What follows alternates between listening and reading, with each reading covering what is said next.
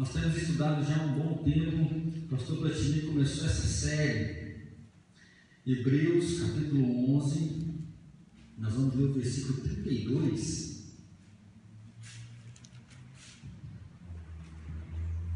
Hebreus capítulo 11, versículo 32.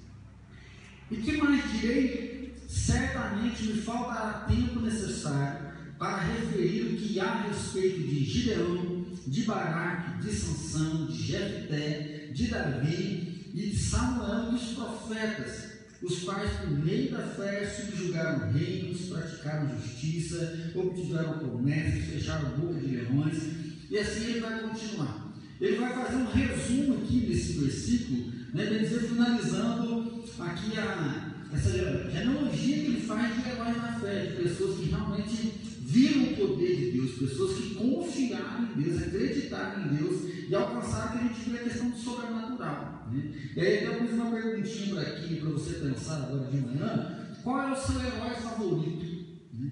Nós estamos falando aqui tanto de heróis da fé, nós vimos várias personalidades, tanto homem quanto mulher. Nós vimos pessoas que eram mais consideradas um pai de família, mas nós vimos pessoas que já foram para a guerra, que enfrentaram a guerra.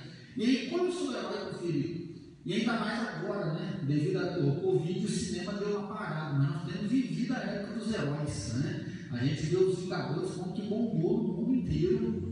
E são muitos super-heróis que estão sendo revividos, né? E pessoas estão tentando inventar. Essa semana mesmo, vários posts aí no Instagram, né? Wakanda está de luto, né? Todos por Wakanda, que o Pantera Negra morreu, né? Depois de quatro anos lutando com câncer, ele faleceu essa semana. Pouco triste, né? Com Pantera Negra. Esse, qual que é o seu herói favorito?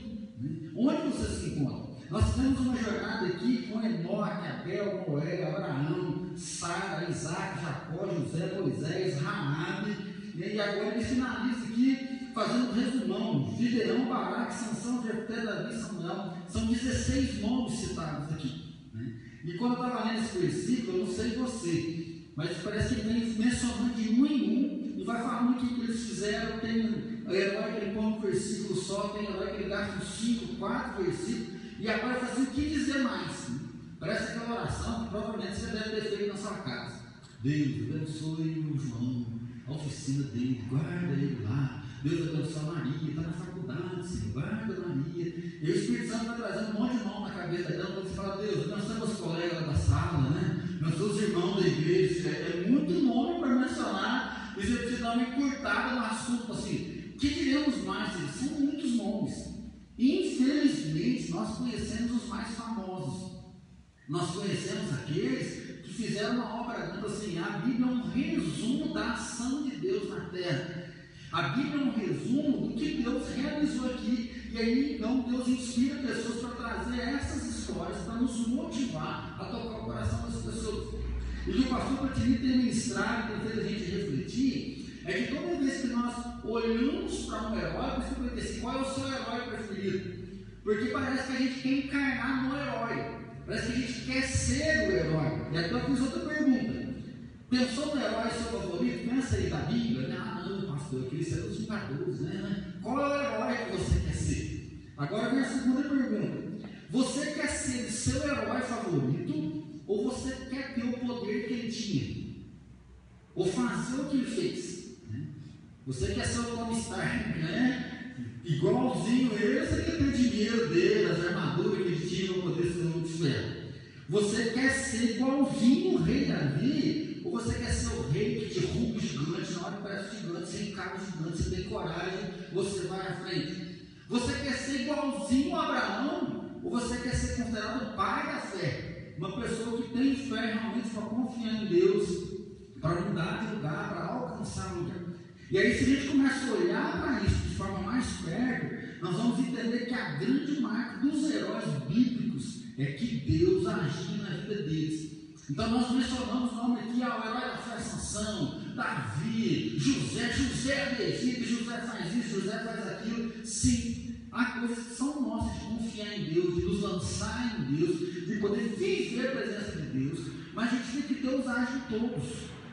E a grande, o grande diferencial que existe realmente nos heróis é que Deus usa a vida de homens e Deus usa a vida de mulheres que são falhos mas que estão dispostos a confiar em Deus e fazer uma grande obra. Então, o herói da fé, ele é para nos inspirar, não para falar assim, nossa, o cara, o cara tem muito poder, nossa, o cara tem muita força, nossa, o cara tem muita fé. Não. O herói da fé é para a gente poder lembrar que Deus age dependendo da circunstância, dependendo da situação, através de pessoas que confiam em Deus. Porque nós vamos encontrar, e hoje eu quero fazer um, um paralelo com vocês, com entre Gideão e Davi, que são dois nomes que estão nessa lista do 32 que nós lemos. Né? Quando a gente fala de Gideão, eu não sei você o que vem em sua mente, mas a primeira palavra que vem para mim quando fala de Gideão é medo. Gideão está lá no tempo do juízo. Gideão é o cara que está dentro de uma caverna, malando trigo, e Deus aparece para ele. É interessante que Gideão, a gente não vê uma marca assim de Gideão orando, Gideão louvando a Deus, Gideão intercedendo. Mas um anjo aparece um dia que ele está trabalhando escondido. Por quê? Porque se ele fica aos olhos de todo mundo, as pessoas podem roubar. Os midianitas roubavam o dinheiro do povo de Israel.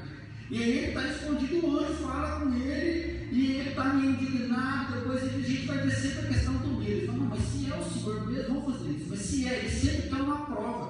Gideão não é aquele cara que fala assim: eis-me aqui, vivo e eu vou rasgando. Gideão é aquele cara que fala assim: não, mas é do Senhor ele está sempre querendo uma confirmação. Agora, após a confirmação, Gideão é o cara que não brinca.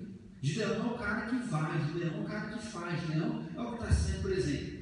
Por outro lado, Davi, nós conhecemos ele porque ele tem intimidade com Deus. Né? Davi é um homem segundo o coração de Deus. A imagem que vem de Davi não tem como fugir do gigante.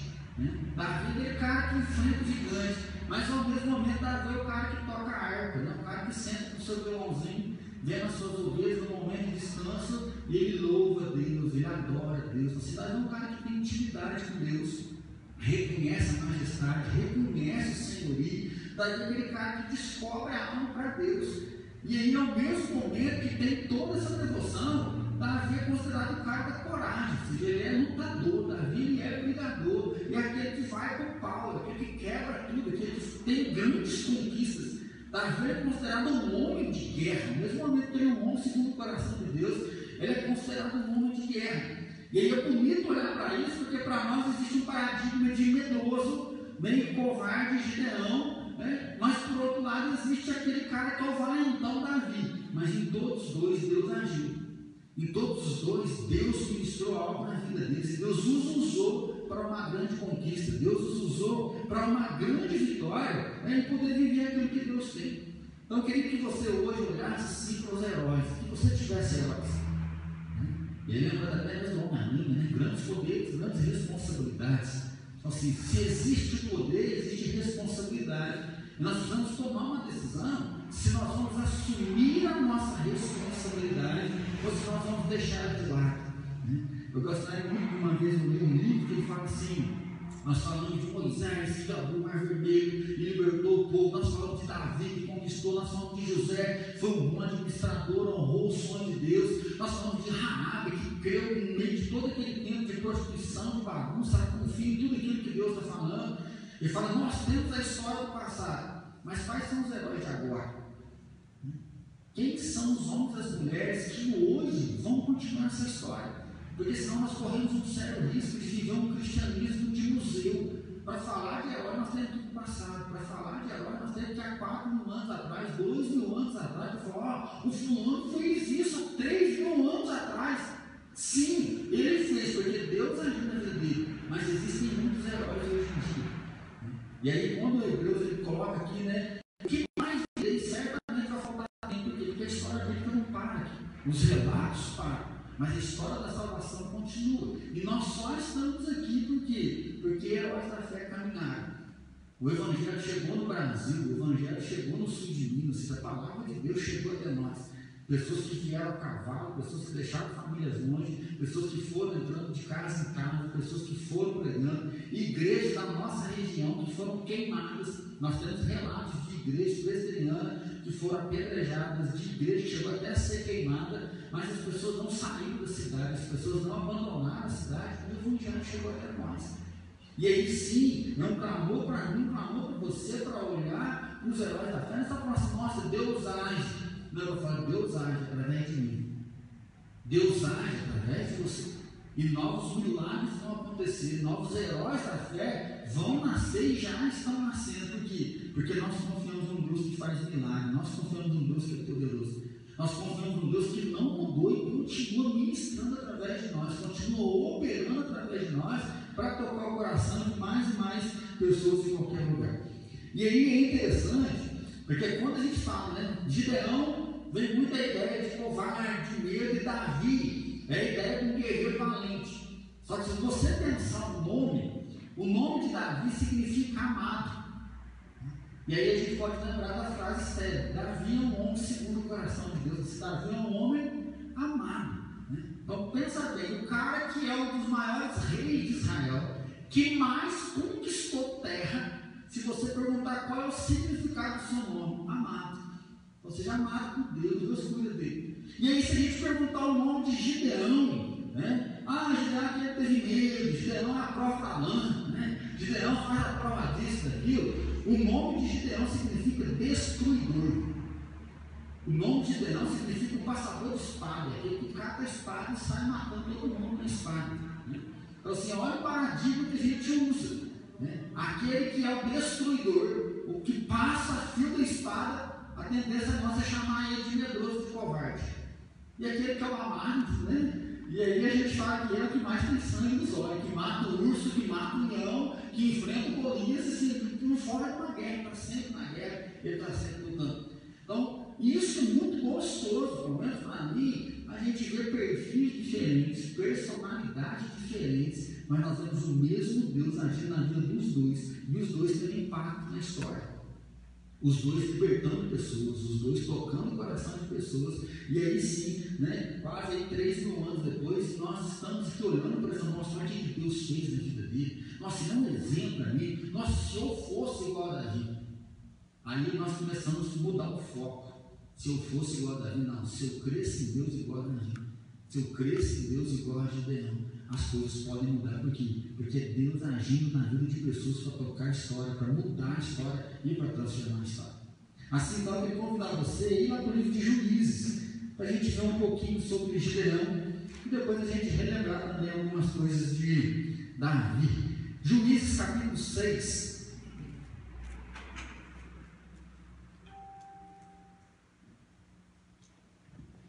Juízes capítulo número 6. Juízes 6, versículo 11 e 13. Juízes 6, 11 e 13. Então veio o anjo do Senhor e assentou-se debaixo do carvalho que está em Ofra, que pertencia a Joás, a Besrita. E Gideão, seu filho, estava malhando trigo no lagar para pôr a salvo dos midianitas.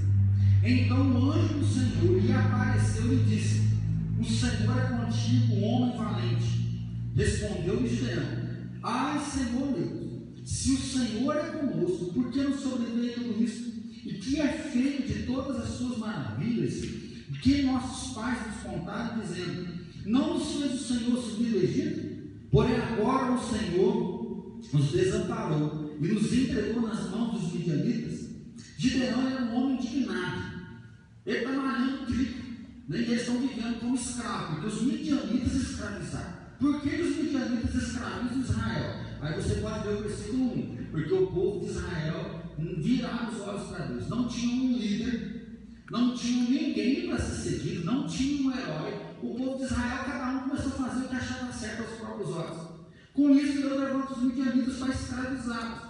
E aí, que nós acabamos de ler? Que Gideão está malhando trigo para poder esconder, senão os midianitas roubam. O anjo do Senhor aparece.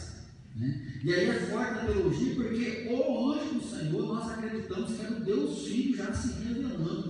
Né? Porque ele não fala um anjo ou anjo. Então, é como se o Deus Filho chegasse e visitasse ele. E aí é algo impactante, porque isso que eu falei, não é um momento de jejum, de oração dele, não mostra isso primeiro, mostra Deus vindo e se revelando, e o anjo já fala, ó oh, homem valente. Né? E aí eu tive até que pedir perdão uma vez, que eu sempre meti o pau de Deus, que ele era muito covarde, que ele era muito medroso, mas o anjo fala, ó homem valente. E diante da fala do anjo, ele fala assim, ah, mas você acha que Deus é comigo? Ó homem valente, o Senhor é contigo. Você bateu a cabeça na parede. Você acha que se Deus fosse com a gente, nós estaríamos passando um momento de dificuldade tão grande desse? Ele fala: cadê a história que os nossos pais nos contaram? Cadê a história que Deus levantou Moisés, tirou com dez pragas? Cadê aquele Deus que abriu o mar vermelho? Cadê aquele Deus que andou com o povo 40 anos sustentando? Cadê aquele Deus que deu a terra que hoje nós estamos? Sendo que agora nós estamos como escravos. Então há uma indignação, por quê? Porque Gideão fala assim: cadê esse Deus que está do passado? Os nossos pais nos contaram de um Deus muito poderoso no passado, mas agora no presente, cadê esse Deus? Onde é que esse Deus está? Há uma indignação em Gideão. Há uma indignação do poder de Deus, da manifestação de Deus, por quê? Porque eles estão vivendo em escravidão. Aí então continua o versículo 14. Então se virou o Senhor para ele e disse: Vai nessa tua força e livra Israel da mão dos midianitas. Porventura não te enviei eu? E ele me disse: Ai, Senhor meu, com que livrarei Israel? Eis que a minha família é a mais pobre em Manassés, e eu, menor na casa de meu pai. Tornou-lhe o Senhor: Já que eu estou contigo, ferirás os midianitas como se fossem um só homem. Por que, que nós falamos que Gideão ele era medroso? Porque ele não confiava em si mesmo. Ele não sabia dos seus dons, ele não sabia do seu talento. Ele não confiava naquilo que Deus já colocou sobre ele. Porque quando há indignação, a gente vê que ele tem coragem de falar para o anjo, mas peraí, você está falando que Deus é com a gente? Como assim? Olha como é que a gente está. Cadê aquele Deus que eu ouvi falar? Cadê aquele Deus que se manifestou? Mas na hora que o anjo fala assim, então tá bom. Você acha que está errado no momento que vocês estão vivendo? Você acha que Deus tem que fazer um milagre? Então seja você Moisés agora. Moisés foi lá e libertou o povo. Então agora você vai libertar a nação. Você vai libertar o povo de Israel. Então a Bíblia fala, eis aqui o servo do Senhor, não é assim? Não é assim que acontece com Moisés? Ele está citando Moisés, tira a sandália dos pés, que lugar você é santo. Moisés é joelho. Ele fala, ah, mas a minha família é a mais pobre. Eu sou o menor da casa de meu pai. Então, além de ser um homem indignado, ele era um homem que tinha baixa estima. O que, que era baixa estima? Baixa estima é aquela pessoa que não consegue acreditar no seu potencial. E não estamos falando de orgulho. Né? Nós, como cristãos, temos dificuldade de falar da autoestima, porque a gente associa a autoestima com orgulho, arrogância, soberba. Ter uma autoestima quer dizer que você tem consciência daquilo que você é. Consciência de que você é bom em algumas áreas, que você sabe fazer muito bem outras coisas e que tem coisas que você não é bom. Ter uma autoestima é você reconhecer que você tem limites, tanto de coisas boas quanto de coisas ruins. Ter autoestima é falar: Isso aqui eu sei fazer, pode contar comigo. Olha, isso aqui eu te ajudo, porque eu não sei fazer muito bem, não olha, isso aqui não adianta, isso aqui não é minha área. Eu não dou conta, não sou capacitado para isso. E aí, quando a gente olha para Gideão, no anjo, lá no começo a primeira frase é, ó homem valente. E aí vem a segunda frase agora, vai e liberta o povo. Ah, mas a minha família é pobre, não tem castigo, não tem dinheiro. Ah, mas eu sou o menorzinho na família de meu pai. Como é que eu vou dar conta um negócio desse? E aí o anjo então diz para ele: Já que eu estou com você, vai nessa força.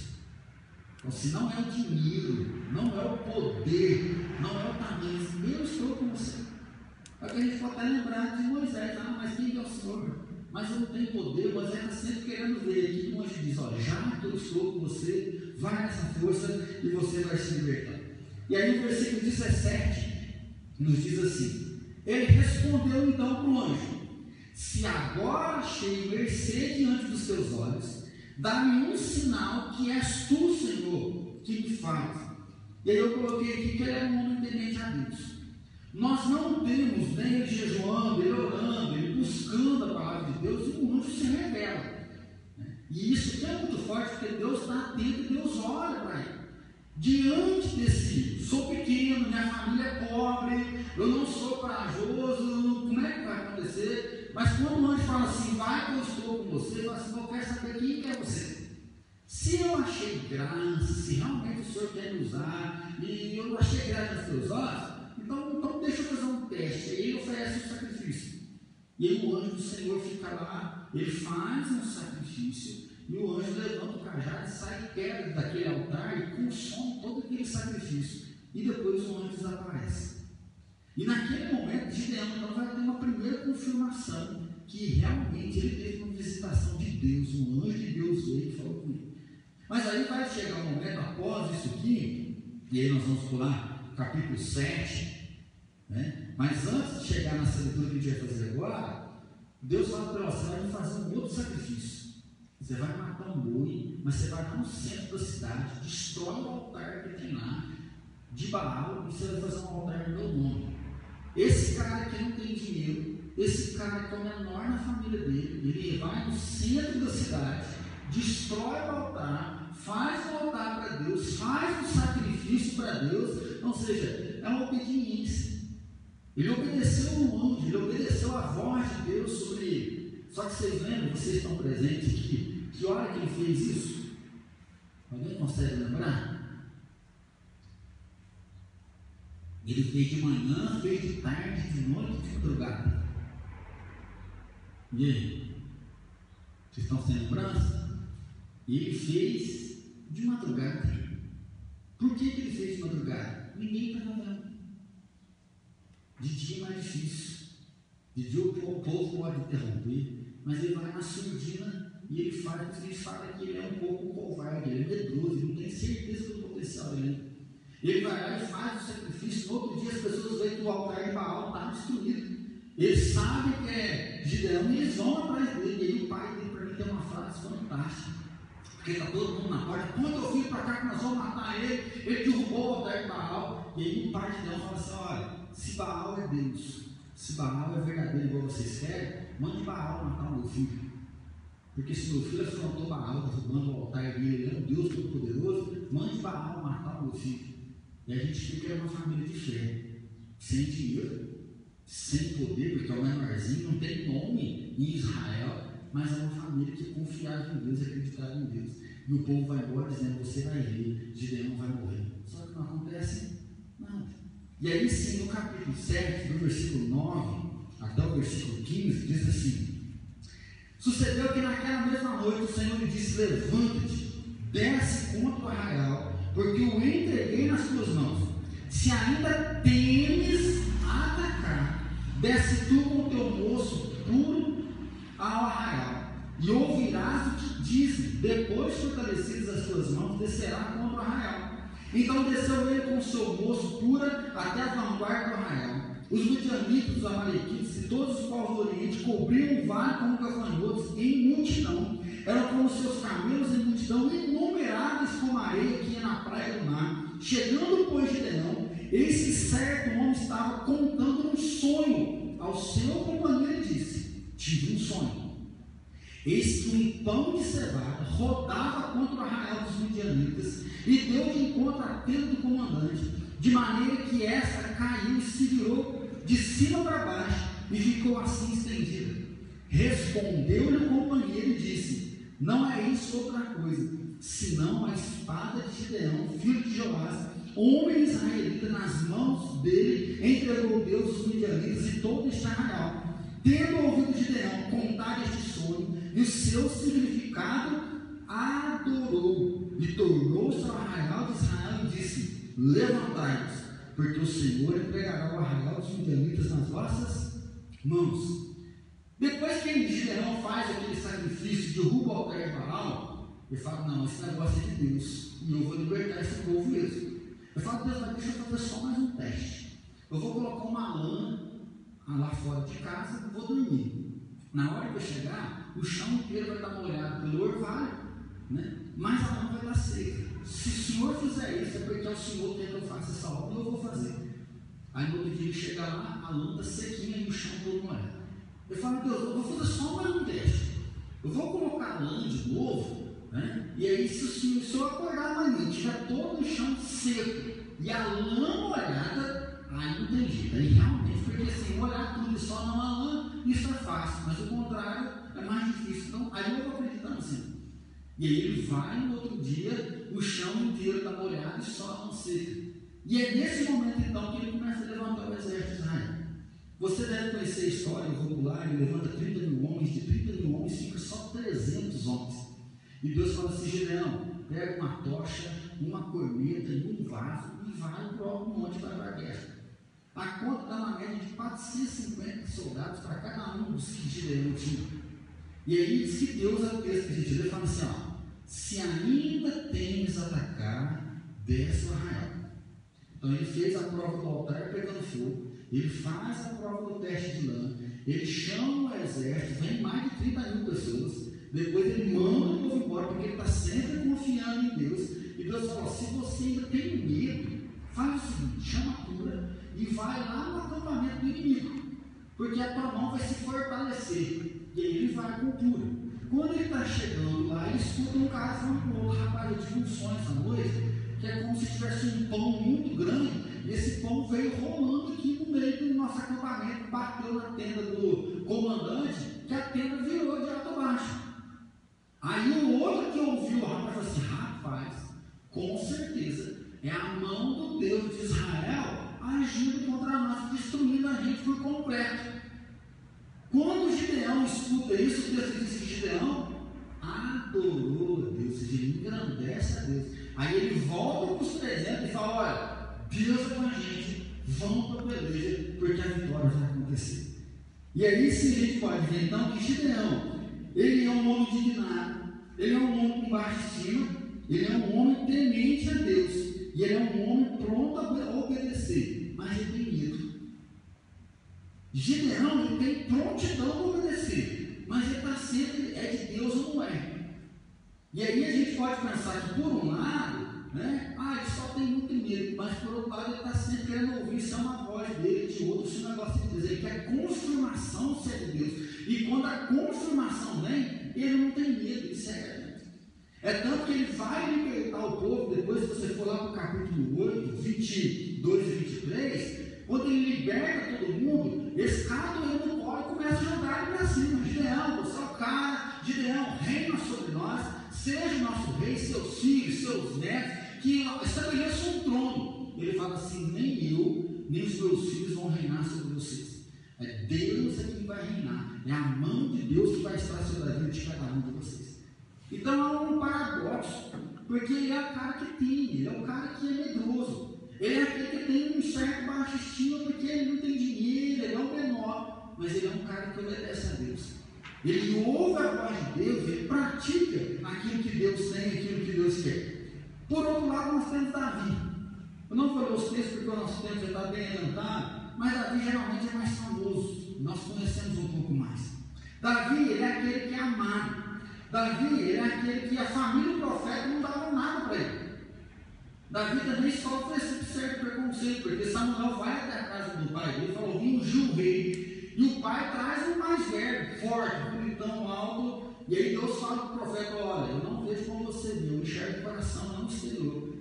E aí chega uma hora que o pai fala assim: acabou os filhos. Ele fala: não tem nenhum. Ah, tem Davi que está lá. Então, assim, algumas pessoas não confiavam nele. Mas Davi era conhecido, esse versículo eu quero ler com você. 1 Samuel 16, 18. 1 Samuel 16, 18. 1 Samuel 16, 18. Então respondeu um dos moços e disse: Conheço um filho de Zessé, o Belemita, que sabe tocar, é forte e valente, homem de guerra, sisudo em palavras e de boa aparência. E o Senhor é com, ele. Quando a gente lê esse versículo, a gente lembra daquela frase: casa não faz milagre. Porque o pai até esqueceu dele quando era para ungir como rei. Mas nesse momento aqui, Saúl estava tá, com um espírito ruim. Ele fala: me arrume um cara que toca harpa. Para que a hora que ele toque a harpa eu fique liberto disso. E o moço fala: eu conheço um cara que toca harpa, né, filho de Jessé, ele sabe tocar, ele é forte, ele é valente, ele é um homem de guerra, sisudo em palavras de boa aparência, e Deus é com ele. Detalhe, ele não tinha enfrentado Golias ainda. O, capítulo 17 vai entrar realmente a guerra. Então Davi era considerado pela coragem e pelo temor por outras pessoas sem ter enfrentado o gigante. Enquanto nós temos de um lado Gideão, que é o pequenininho, que não tem dinheiro, nós temos aqui alguém que tem coragem, alguém que é valente. Alguém que o vai é que estão seus irmãos na guerra. Ele vai lá e fala, mas espera aí, gente, 40 dias ninguém enfrentou esse gigante. Quem que esse cara acha que ele é para enfrentar os filhos de Deus? Não pode uma coisa dessa. Os irmãos falam, rapaz, vai cuidar das cabeças do pai, vai cuidar das ovelhas, o que você está achando sério você ficar falando aqui? E ele fala, não, mas o que vão dar para o cara que descer lá? O negócio começa um murmurinho, porque 40 dias ninguém ameaçou de lá matar o gigante. Mesmo o rei falou, ó, quer matar esse cara, vai casar com a filha, vai ganhar dinheiro. O negócio está quieto e ele fala, olha, o que, que vão dar os irmãos? Fala, volta para casa. Ele deixa os irmãos e começa a conversar com as outras pessoas a tal ponto de chegar isso no ouvido de Saul, e Saul manda chamar ele. Ou seja, o rei, tem, tem um cara aí que está querendo saber, tem um cara aí que vai enfrentar. E o rei chama, e fala, não, vou mandar você, cara, você é, pequeno, você é novo demais, você não é soldado. E fala, não, já matei um urso, já matei um leão, e da mesma forma vou matar esse soldado. Da mesma forma vou matar um gigante. Então, se Davi é aquele que não perde a oportunidade. O anjo não veio assim, Davi, vai lá, mata Golias e liberta Israel, da mesma forma que eu fui com Moisés, eu vou ser contigo. Gideão está lá fazendo prova, o anjo vem, o anjo vem, ao ponto o anjo fala, como você está com medo, vai lá que eu vou mostrar para você que vai dar certo. Davi não, Davi já chega, o que vai acontecer? Ninguém vai ele enfrenta. E quando o rei fala, não vou mandar você, você é muito pequeno. Seja, você, quem é você? Fala, não, já matei um urso, já matei isso, e eu vou. Quando o Golias para fala, vocês estão achando que eu sou um moleque, um cachorro, mandar um moleque, um pedaço de pão para matar? Ele, ó, você vem comigo com espada com lança, mas eu vou contra você em nome do Senhor dos Exércitos. Então, se aquele que é o amado, a gente vê que faz mais que o espírito destruidor, e o destruidor está lá, Senhor, né? Assim, o poder de Deus agindo. Às vezes você não confia no seu potencial. Às vezes você não confia naquilo que a sua família às vezes te aprisionou. E às vezes a nossa família nos aprisiona, porque Davi, se fosse depender da família dele, quem será que ele seria? E por outro lado, nós vamos ver Gideão, pai de Gideão, um cara de muita fé, irmão, o Deus de vocês não acertar com meu filho, o Deus de vocês não é verdadeiro, mas Gideão já está na área, Deus é o Senhor eu vou, eu não vou, está marcado. Então Davi, ele temia Deus, porque nós vamos ver sempre ele colocando Deus em primeiro lugar. Mas Davi tem uma marca de desonra. Lá em Samuel, capítulo 11, segundo Samuel, já capítulo 11, fala assim: No tempo em que os reis iam para a guerra, Davi ficou em casa. E aí, assim, agora está tudo bem, conquistando, tem vários soldados, né? já treinei, já mentoriei bem. Hoje eu posso ficar de boa enquanto o exército está lá. Mas o versículo assim: no tempo em que os reis iam para a guerra, ele não vai, desobedece a regra, fica em casa. Aí, nesse pecado, ele vai ficar com Betseba ele vai matar o esposo dela e aí a gente sabe das consequências. Mas depois Davi vai ter um coração que, que arrepende, que reconhece o seu erro e que volta o coração dele para Deus. Então, eu acho que é muito bonita essa história para a gente ver dois perfis diferentes. Duas pessoas né, que viviam de forma diferente, que tinham saúde emocional diferente, mas que creram em Deus da mesma forma confiar. Então, o valente confiou em Deus, o medroso confiou em Deus, e Deus trouxe vitória, Deus trouxe libertação. E aí, para a gente finalizar, então, Deus faz a sua obra por meio de homens e mulheres. Deus usa homens e mulheres para poder abençoar pessoas. E aí não fica igual o Gideão. Ah, porque os nossos pais falaram, mas e agora? E hoje falar, agora, agora é você. Se nós temos exemplos lá atrás, mas agora é o momento da gente agir de se levantar, nossa, para a família está difícil, ter filho é difícil, ser jovem agora está difícil, tudo é difícil mesmo. Mas é necessário que homens e mulheres de fé se levantem nessa geração para mostrar que o mesmo Deus dos nossos pais é o mesmo Deus hoje, vai continuar sendo e ele vai ministrar e graça. Deus usa baixa estima Deus usa alta estima. Enquanto um está lá, eu sou pequenininho, eu não tenho dinheiro, na minha família sou menor, o outro fala, não, já matei o já matei o leão, pode vir sempre de culto também. Você tem um de todos os jeitos, porque a gente quer ter um padrão. Nós sempre queremos ser igual ao outro. Por isso que eu perguntei, você quer ser o outro ou você quer ter o poder do outro? Às vezes nós queremos ser igual ao outro, a gente espera o poder do outro, nós esquecemos que o maior poder do herói é Deus ministrando sobre a vida deles. O maior poder do super-herói é Deus agindo no coração deles. E até os heróis que os homens estão criando, o Batman é um super-herói. Mas ele está com raiva porque um bandido matou pai dele, ele quer matar todos os bandidos. Ele tem ódio no coração dele, e aí os filmes mais novos agora vão narrar chega um momento que ele percebe que ao invés de matar bandido de raiva, ele deve proteger a cidade, não matar os bandidos, apenas prender os bandidos. Aí depois do tempo o Batman se converte na última teologia, porque ele vai aprender esse estigma, que você não faz pelo ódio, mas você faz para cuidar do outro, para abençoar o outro. Nós vemos o próprio super-homem, né, que tem uma crise de identidade. Porque ao mesmo momento que ele pode ser o salvador do mundo, ele pode ser um Deus, se render à cobiça, soberba, ele pode dominar o mundo. E o filme vai mostrar isso, como é que nós vamos ter um cara que ninguém destrói, ele pode ter um trono aqui que queira dominar a gente. Se todo mundo que tem um poder, ele tem um trauma que ele tem que aprender a lidar. O Hulk é indestrutível, mas se ele não lidar com a raiva dele, ele não tem nenhuma amizade, ele consegue se casar, ele consegue ter família, ele viver sozinho. Então, às vezes, nós queremos o poder, achando que na hora que o poder vier, tudo vai ser perfeito. Mas, infelizmente, o pecado trouxe depravação, o pecado trouxe a imperfeição, a ferida daí. Mas Deus continua sendo o Senhor e ministrando o poder dele. Né? Deus usa o corajoso e Deus usa o medroso. Deus vai atrás daquele que está escondido e Deus usa aquele que está na guerra. Fui trazer pão e queijo, o gigante está indo armado, gigante, que coisa louca. Uma coisa é você treinar em casa, balboa, para mais velho, né? Treina, treina para derrubar o outro. Agora, uma coisa é você levar a sacolinha com pão e queijo e você sai com a espada do gigante. Que coisa mais louca que é essa? E nem o anjo falou nada. Agora o outro está lá escondido. Pai, corre, corre, nós vamos roubar de nós. Roubaram do João semana passada. Do outro, e o anjo aparece com nada para ele falar, vai. Não, você tem certeza? Eu não estou conta. Se Deus é esse Deus que faz isso. Deus faz milagres sem você lutar e derruba o gigante. É muito bonito a gente falar de Davi, né? Você vem com armas e com lanças, eu vou contra você, não com os exércitos. Mas se você encarar um carro de quase 3 metros de altura e com estilingue, como é que é essa dinâmica de você encarar o? Mas Davi vai lá, na hora que o gigante cai, ele cata a espada do gigante, arranca a cabeça do gigante e levanta a cabeça. Ele está aqui, ó, caindo. Por outro lado, Gideão está lá no alto do monte. O exército inimigo inteirinho lá embaixo.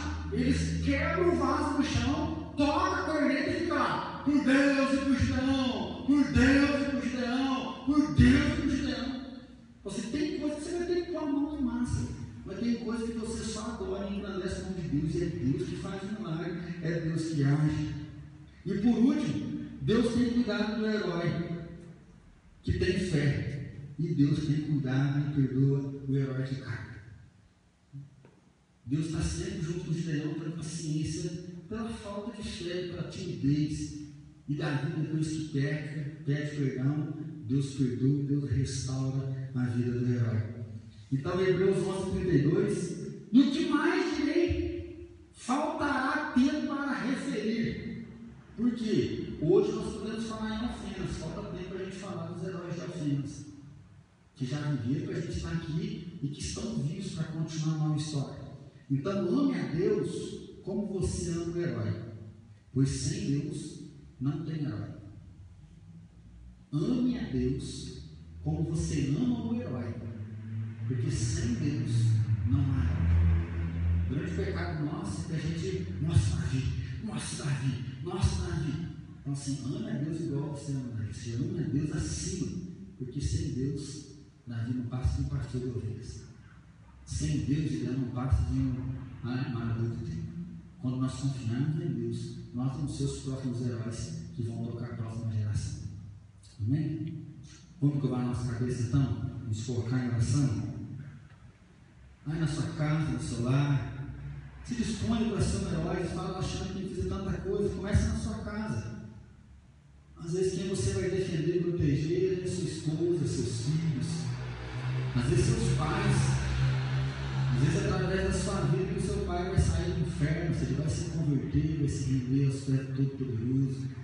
Às vezes, você vai ser um herói na sala de aula, através da sua vida, nesse tempo tão conturbado, na sala online, você vai despertar amor, interesse por viver, por ver a grandeza de Deus. Às vezes é no seu trabalho. Nós não temos noção de quantas pessoas que nós vamos conseguir alcançar. Mas Jesus deixou bem claro. Uma ovelha estava desgarrada e o pastor foi atrás de uma ovelha. Deus se importa com um. Às vezes nós deixamos de ser heróis porque nós achamos que tem que fazer a diferença na vida de muita gente.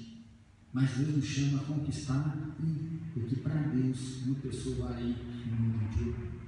Senhor Deus, eu quero agradecer porque os heróis bíblicos estão aqui gravados na história para encher nosso coração de esperança. Esperança que o Senhor tem todo o poder, todo o senhorio, toda a majestade.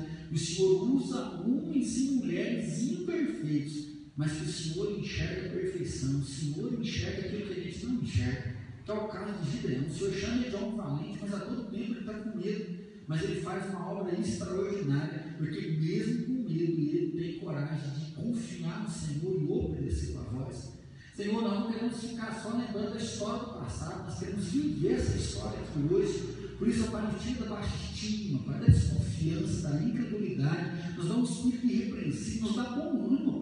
Bom ânimo para não desanimar, bom ânimo para não parar, para não desistir, nos dá humildade para pedir perdão, reconhecer onde está o erro, nos dá perseverança, Deus, para continuar insistentemente na tua presença. E assim, Pai, que o teu poder se manifeste através de nós para tocar a nossa casa, a tocar os familiares, a tocar o ambiente de trabalho, de escola, que o amor do Senhor possa inundar o coração das pessoas e assim, Pai, desperta novos heróis, desperta novas heroínas, Deus, que o teu nome seja anunciado e que a história da salvação continue, Pai, tocando o coração de pessoas.